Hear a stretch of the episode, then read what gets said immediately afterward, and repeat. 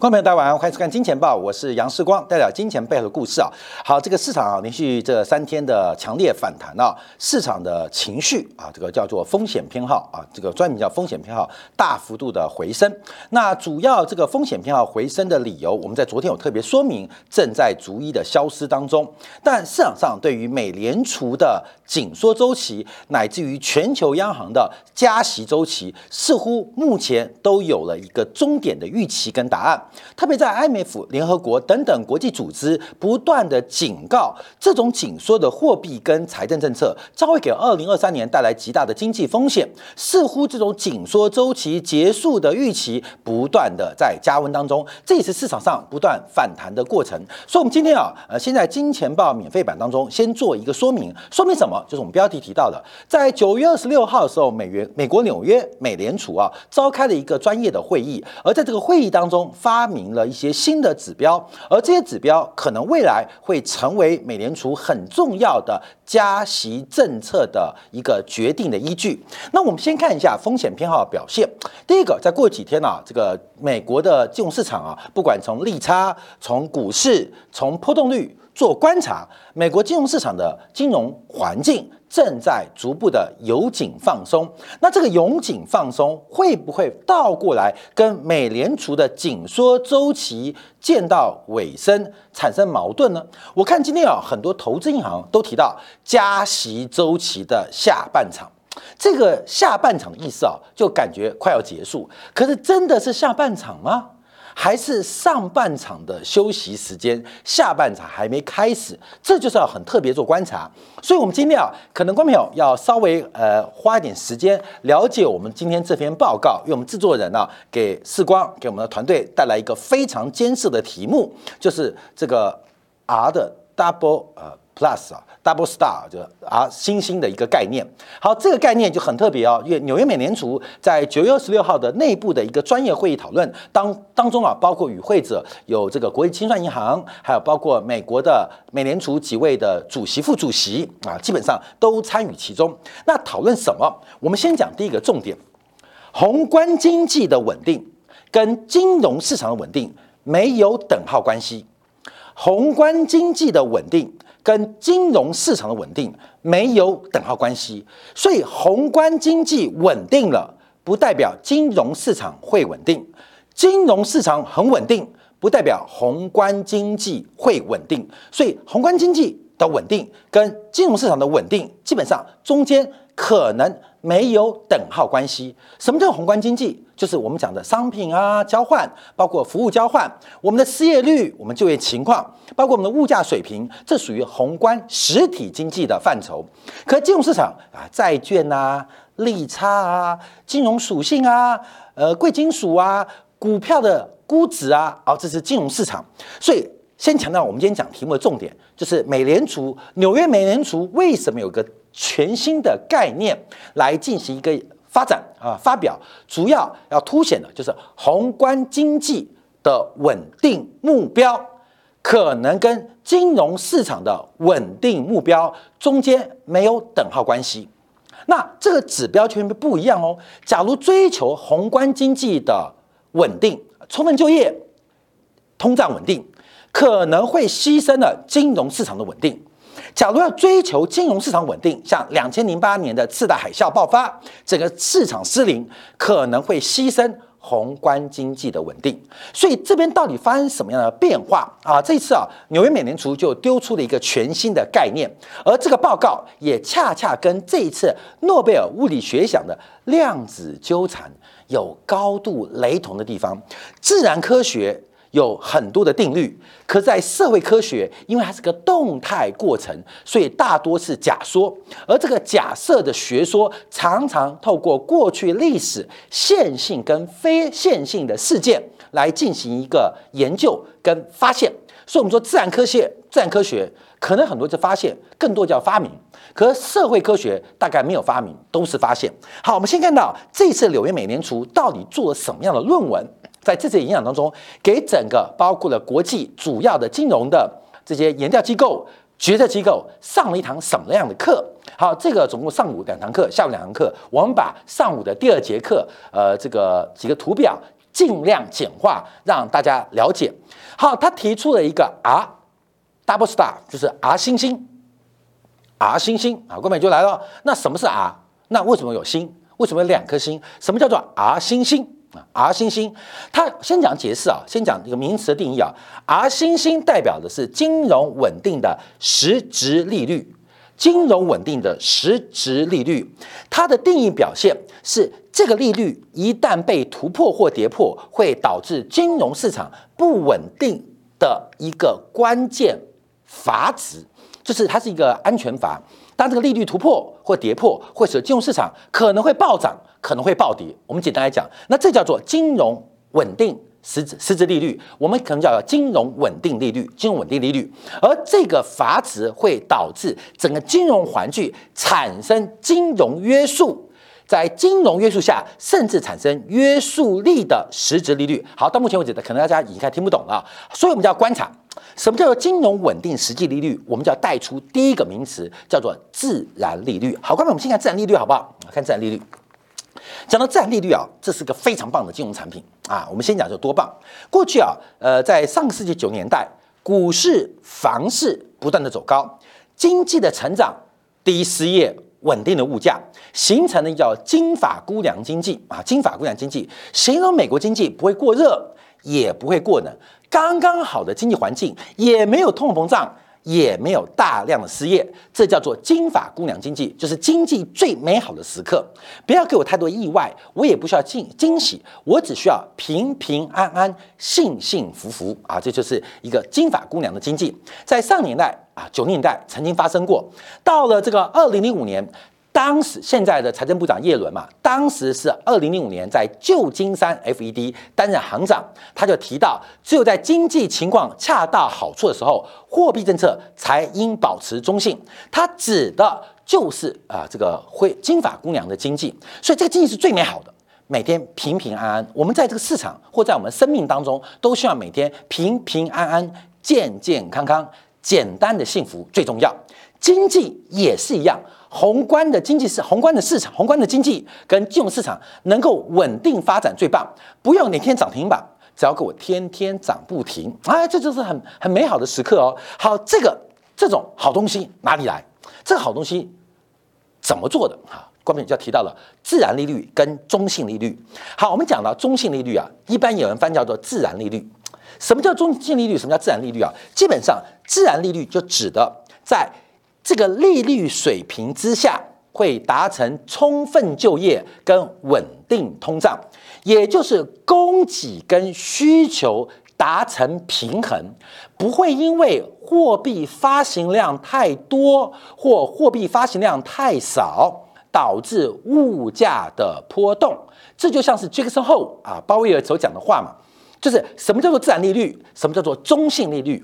就是当实体的经济、宏观经济的供给跟需求达成完美的均衡啊，就中庸之道，完美的平衡的时候，利率当时的利率它不会影响任何价格的波动啊，这叫中性利率，也叫做自然利率。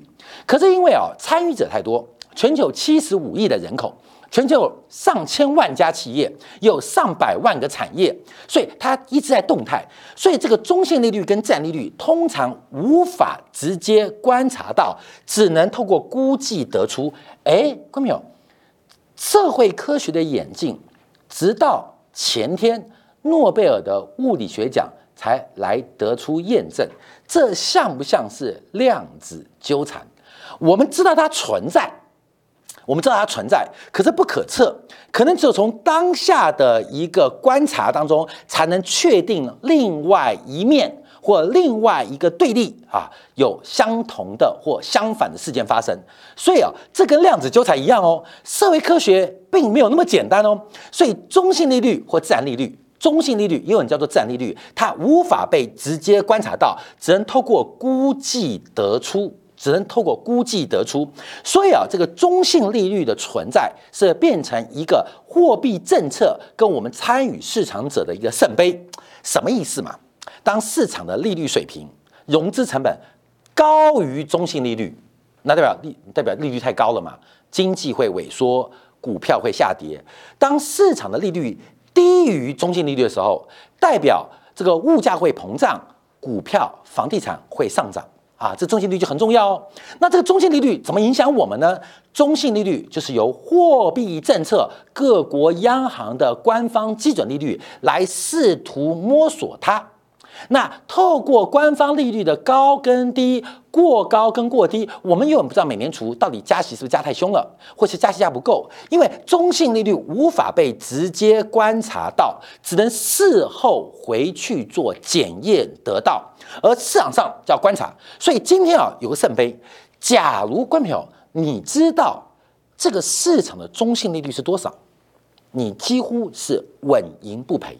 你几乎是稳胜不输，只要你知道，谁知道中性利率，谁知道中性利率，基本上就像是你有了一个透视眼镜一样，你完全可以看到这个赌场各式各样的资产工具投机的组合当中所有的底牌，所以谁知道中性利率，谁就是绝对的赢家。所以这个利率啊，在我们金融市场交易或者宏观经济做政策判断，它像是个圣杯。我们知道它存在，可是不知道它在哪里，所以这只能从受观察。所以在上个年代九年代，可能是巧合，刚好货币政策利率跟市场的值利率吻合到了中性利率，不小心碰到的哦，产生什么结果？就是整个九零年代全球经济欣欣向荣、全球和平的年代。那这个利率怎么抓到呢？可能是巧合。有可能是运气，当然有可能是格林斯潘准确的判断，所以我们都期待，就是不要天天涨停板，我们那么贪心，只要天天涨不停，平平安安、健健康康、幸幸福福。好，这是自然利率哦。好，那自然利率。怎么影响我们呢？我刚提到，自然利率出现，中性利率出现，就会出现中性的货币政策。所以，透过官方长期要往中性利率来靠拢，形成一个稳定而均衡的官方政策，让这个市场能够稳定，不要过热，也不要过冷，不要失业，也不要找不到工人。好，这是透过官方的方法来进行一个拟合跟测距。那通常我们观察这个指标，就所谓的。非方瑞啊，就目前百分之三到百分之三点二五的这个利率，就是我们用这个联邦经济利率的判断来当做短期啊，就是升息的周期的过程当中，当做中性利率。我们相信央行这些经济学博士、这些计量的专家，他们可以拟合出中性利率，那进而从中性利率抽象的神学到。美联储官方的哲学到科学到我们所有市场参与者，不管是买东西卖东西，不管是提供服务接受服务，还是买股票卖债券，作为一个很重要的参考。所以，谁能够抓到中性利率，你不仅是全球最大的赢家，甚至是唯一赢家。你当美联储当各国央行长，你是最适当不过的。这是一个很难追踪到的圣杯，很难掌握到的一个数字，因为它不仅存在。但无法观察，它不仅无法观察，而且是一直在变动。好，那我们再观察啊，来来来来掌握。所以啊，这个中性利率叫自然利率，但过去我们讲中性利率，也有叫做自然利率，常常是用在宏观经济的总体观察，常常是观察整个宏观经济的总体观察。那怎么做估计呢？包括从非方瑞啊，联邦基金利率来进行描述。另外，透过很多的子项目来进行一个计算。那还可以透过包括了国内生产总值的增长，还有其他因素做决定。所以这边会出现第二个变化。这个我们讲自然利率，自然利率是在没有没有需求冲击之下极完美的平衡。而我们常提到一个产出缺口，产出缺口指的是没有在供给意外，像供给链中断，像新冠疫情嘛，在没有供给中断或冲击过程当中形成的一个极均衡的架构。这个极均衡架构就叫做充分就业、稳定物价。所以，不管是用自然利率、中性利率，还是用产出缺口，它们两个一个是从需求端，一个从供给端，其实目标都是一样。可是产出缺口好计算吗？其实也不好计算。中性利率好计算吗？也不好计算。这中性利率跟产出缺口的问题，比量子纠缠更复杂，比量子纠缠更复杂。所以物理学不断的演进。它让我们认识这个世界，从认识这个世界起源，让我们知道世界的尽头。可是要了解当下，其实极其困难的哦。两个维度的发展形成了一个最后共同的目标，而且彼此受到影响，但彼此没有关系。所以产出缺口是从供给面观察，自然利率更多的是从需求面观察。好，关表，这是我们以后再做讨论的。好，现在讨论中性利率。跟自然利率讲的都是过去的宏观层面。好，我们常提到，但美联储常常加息加得慢呢，常常加息加得过头啊，有时降息降太慢呢，有时候降息降过头，为什么会这样？所以在九月二十六号，哎，又回到刚刚封面，所以纽约美联储提出了一个方向，就是原来这个市场除了中性利率或自然利率之外，还有一个新的利率存在。所以过去我们讲 R，R 我们常当做美联储的这个非方瑞的利率，R 啊星号 R star R star 就当做自然利率或中性利率。现在发现，原来这个世界，原来这个社会当中，不仅有 R 跟 R star，还有一个 R double star，就是这一篇论文很重要报告哦啊。所以他提到了叫做金融稳定实质利率。好，我们因为为了解说方便来讲啊，一个叫做自然利率，或叫做或叫做中性利率。所以中性利率底下就有中性的货币政策就延续啊。那原来是货币政策跟中性利率之间的关系角力哦，就是彼此之间要尽量弥合，避免市场上出现无谓的失业跟过高的通胀或可悲的通缩。可是我们常提到，宏观经济稳定不代表金融市场稳定，这不是个等号。这常知道，你看这经济经济现在看之前过热。这过热要加温，要加温，不断加温，好升息啊！升息之后，经济现在降温降很慢，可是股市、债市已经跌到歪掉了。哎，金融市场的稳不稳定，好像跟宏观经济的指标脱钩了。所以，我们常常在《金报》分享 CPI 啦，呃，美国劳动的职缺数啊，昨天才讲啊，PMI。这么感觉啊，可以看到经济的现况，勉强预测能力有一点点，可是跟美联储的政策、跟美联储想要的地方有点脱钩。因为毕竟收看节目的人主要是关心金融市场、利率、汇率、股债、房市价格的波动，所以这篇报告很重要，它挖出了一个新东西。哦，原来原来官方利率的升息或降息，主要是依托在。中性利率身上，可是为什么导致金融市场的不稳定？原来还有一个，我们简单讲叫做金融中性利率，而这两个数字因为不等，所以变成宏观经济的稳定跟金融市场稳定不是一个等号。这就是一个新的发现啊！这新的发现，就像爱因斯坦发现，就像我们看到这个呃呃这个牛顿啊发现这个呃物理世界的突破啊，包括力啊等等的，包括原子啊，包括到这个量子啊等等。现在发现一个新东西，原来在我们浩瀚的人类的社会科学领域，还有一个元素没被观测到，没被发现，而这叫做。呃，这个暗子吗？啊，阴暗子吗？物理学不是什么那个黑洞，什么叫阴暗子？这个我不知道，因为我是社会科学的。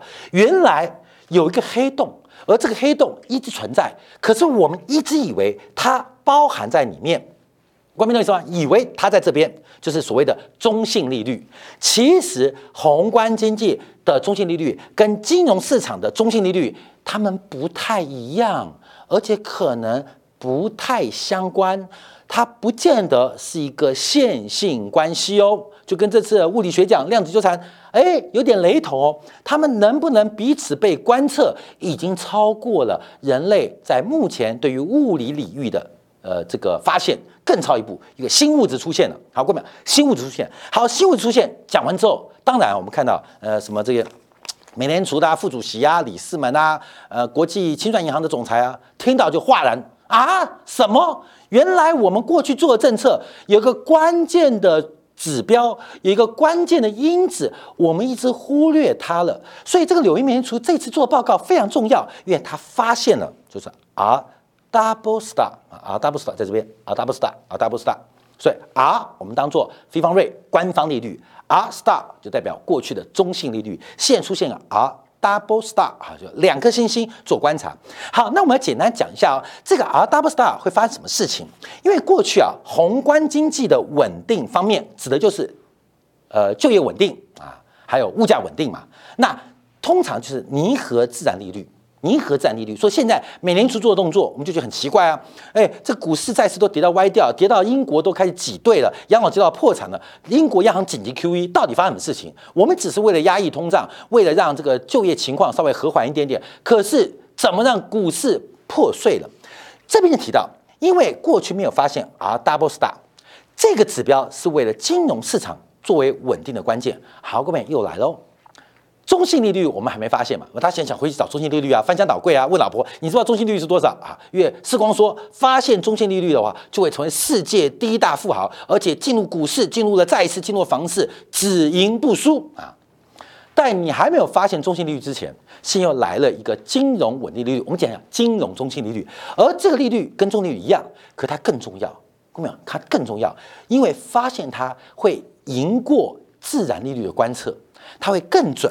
这像是上帝对于世界所有人财富分配的一个权利，这个是 R double star。那我们要观察哦，因为实质利率走低，或这个官方利率或中性率走低，会使得银行杠杆率升高。啊，这大家知道嘛？因为利率走低，银行的杠杆升高。这杠杆升高有主动派发信用的为原因，也有被动被需求拉扯的原因。而杠杆率越高，反而会使得这个 R double star，我们叫金融中心利率好，它没有这样讲，它叫金融稳定利率啊。那我们简称金融中心利率，让大家了解。所以宏观中心利率偏低，会让杠杆率变高，会让金融中心利率也变得更低。变得更低，这要怎么解释啊？让大家了解到，因为啊，杠杆率变高，就代表这个人呢，他可能身上的疾病风险会越来越大，可能生活习惯不好，所以他他面对的病毒的接受程度就会更差。你要这样解读哦，这平常杠杆率很低，这个人呃没有任何生活的坏习惯，而且都保持健康运动，所以杠杆率很低嘛，这生活很无趣嘛，生活有趣就加杠杆嘛。对不对？加杠杆嘛，生活要有趣，加杠杆嘛，你就杠杆两个女朋友，三个老婆，你就发现生活好有趣啊，对吧？好有趣，好有趣有成本的哈。那人家生活很无趣，你就嗯嗯阿弥陀佛，或是这个读好圣经啊，呃，追随阿拉都可以。所以杠杆率越高，杠杆率越高，他的生活越有趣。我们就当做经济的身体，因为经济就像一个有机体一样，它越花天酒地。它对于病毒的抵抗力理论上比较低嘛，所以它对于病毒的抵抗力，也就是金融市场的中性利率，它会要要求更低。随便两个病毒，他就生病了，一个病毒没事，两个病毒就生病了，你懂吗？假如这个人不花天酒地啊，没有杠杆率，所以他能忍受病毒，三个病毒他都不会生病，四个病毒可能为恙，五个病毒才会开始感冒啊，所以这啊。Double star 会变高，所以这样解读哦，所以它跟实际利率它的关系会如此，而且它变化会更大。那经济当中啊，实质利率的 R 跟 R double star，假如出现不稳定。在这篇报告当中，为了针对现在到底美联储要加息到什么地步进行研究，假如官方利率就是用非方瑞来做替代，它高于这个金融稳定利率的话，将会使得金融市场非常不稳定。说再次强调啊，第一个啊，这来来来跟大家啊，第一个是 R，那第二个是宏观经济的中性利率 R star，这两个是大还是小？还是等于正在做取舍哦，因为现在景气过热嘛，物价那么高，失业率那么低，所以基本上希望把这个数字拉成大于中性利率或贴近中性利率。可是股市为什么震荡那么大？因为股市在后面啊，double star，啊 double star，前面我们管哦，而 double star 基本上它对于这个自然利率它是更为敏感。我们一般来讲是观察在这边，它会大于它。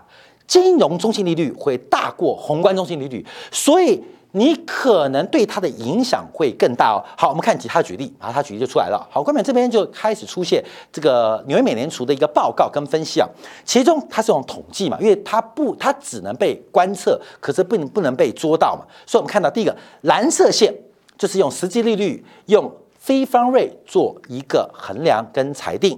那另外这个 R W Star 就讲的金融稳定中性利率，啊，没有中间掉了一个东西哦，就掉掉了一个我们刚提到的这个金法经济那个中性利率自然利率，为什么用这个替代了？就假设 R 跟 R Star 是拟合了美国的政策或全球央行政策，能够精准而准确掌握到当时的中性利率，而中性利率是会变的哦。它是跑来跑去的哦，它跑来跑去哦，所以中间把这个自然利率给替换掉了，因为这个是新新的发现嘛。那这边来做的就是研究这个新的变量啊变数，就是金融稳定中心利率。好，从一九七年代开始回测哦，开始回测就会发现长期的金融稳定中心利率是高于宏观经济的中心利率，长期高，后面会发生什么事情？你知道吗？就是经济还没好。因为这个利率是要贴合宏观经济的中性利率，所以它长期会低于金融稳定中性利率。所以为什么股市一直涨，债市一直涨？为什么房地产一直涨，涨不停？因为它躲在宏观中性利率的背后，所以就出现很重要的回证验证哦。因为当年啊，九零年代、九零年代在这个阶段。股市有个讲法叫做格林斯潘 put，格林斯潘卖权，只要股市大跌，格林斯潘就会被迫进行宽松或降息，也就是金融市场其实在这个运行当中绑架了宏观经济。假如你要给金融市场降温，必然是要牺牲宏观经济为代价，有高失业。可能有通缩，所以使得美联储做决策时刻，那时候不讲非理性繁荣吗？格林斯潘也看不懂，直到二十年后，纽约美联储帮格林斯潘找到答案，原来是金融市场的中性利率跟实体经济的中性利率不一样，而宏观金融市场中心躲在后面，它的承受度，我们可以粗暴一点来讲，它的承受度比宏观经济高一点，所以当。官方利率升过中性利率的时候，经济开始衰退，经济开始萧条。可是股市它还不会有破灭的变化。好，在这边我们就要观察最近的发展哦，因为当这个利率跌破零轴之后，状况就不太一样。随着整个经济紧缩的发展。金融环境紧缩，还有利差的关系，就开始呈现金融稳定，就是金融中性利率它的变化跟格局。所以美联储啊，呃，纽约美联储举了两个例子啊，就讲了这个第一个就是呃呃呃，两千零八年的次贷海啸。好，各位们，这两千零八次海啸一样哦，把这个我们常见的占利率给剔掉，就是变成这种金融的中性利率跟非方瑞。好，这这边变化。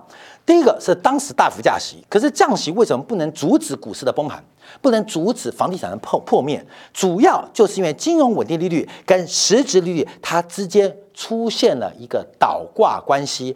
金融稳定利率我刚不提到吗？因为杠杆率过高，所以使它一路下滑，它花天酒地，导致它对于病毒的抵抗力不断的走低，而实质利率从原来的药。变成了毒，反而害了，反而害了美国金融市场，进而倒回来吞噬了美国的消费跟供给。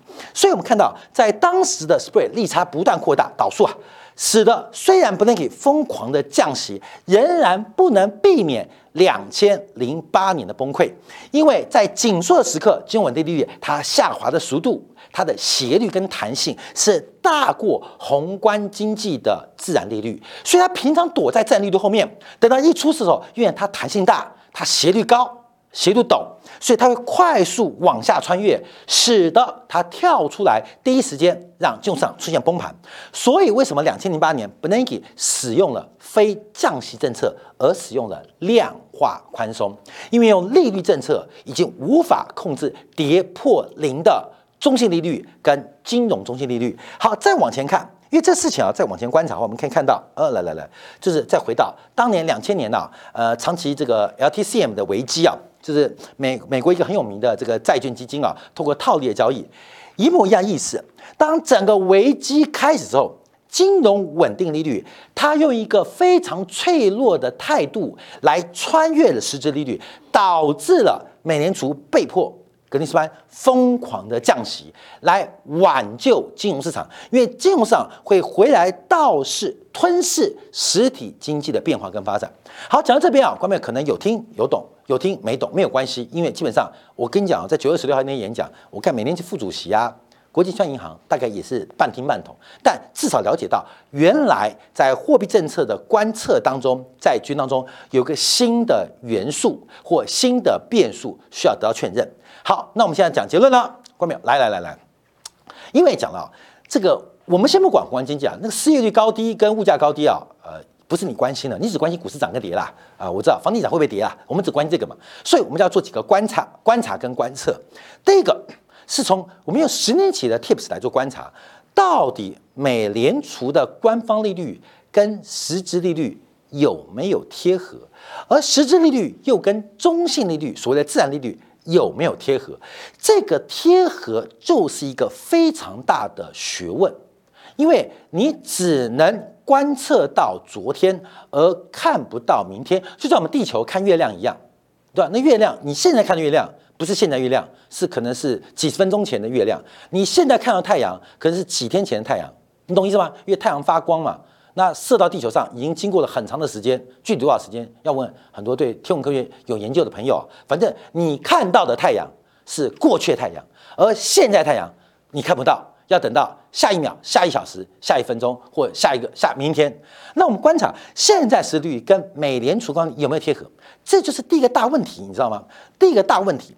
第二个，我们观察，假如我们测算金融中性利率是什么办法呢？我们就有很多的指标做观察，因为目前看起来市场上的金融的中性利率快要接到临界点，而市场宏观经济的中性利率却显得不够。什么意思？美联储的官方利率，官方利率哦，这人为控制的哦，从金融紧缩的角度。其实已经快要来到金融中性利率，可是面对宏观经济的中性利率，感觉又不足。你知道像什么吗？哎，观众朋友回来看，就像是两千年的风暴，就像两千零八年风暴，在危机跟紧缩发生的过程当中，金融中心利率用一个非常大的弹性跟斜率。正在进行角色的互换，而美联储碰到的困难，在这次的决策，他们终于了解到，终于了解到，要把经济稳定，要把就业稳定，要达成宏观经济的稳定状况，有一个代价，就是要牺牲金融市场的稳定。而这个看法，在过去几个月，美联储的会议摘要已经越来越明显。我们不知道股市会跌多少。我们只看美联储的目标，只看到美国官方目标，扣掉了中美摩擦的政治博弈之外，美国假如真的要稳定物价，要创造一个自然的就业环境，那牺牲市场金融市场稳定，现在已经有了学说作为支持，而这个代价到底会如何让全市场承担，我们就可以慢慢。观察下去，好，感谢大家今天收看。会这个题目有点难啊，但我们觉得报告因为非常有意思啊，尤其在这个呃诺贝尔物理学奖啊，呃发现了量子纠缠之后啊，原来两个礼拜之前，美联储啊也发现了新的呃这个比较量子还是原子啊新的一个变数出现，而这个变数的成为模型的关键之后，那假如损失可控。那损失就可能会发生。谢谢大家收看。好，稍微今填感部分，我们要针对啊，OPEC Plus 昨天宣布减产两百万桶，这是搞什么？尤其是 OPEC 的会后记者会，这个主席啊，这个沙特的能源部长也是沙特的王储之一啊，王子啊，呃，对西方媒体直接对干跟对骂。到底干了什么，骂了什么？而 OPEC Plus 这时候减产是要给拜登十月的其中选举难堪吗？而 OPEC 的减产基本上可能会伤害到美国，难道不会伤害中国吗？我们休息片刻，回来经典部分为大家做进一步的观察油价的最新发展。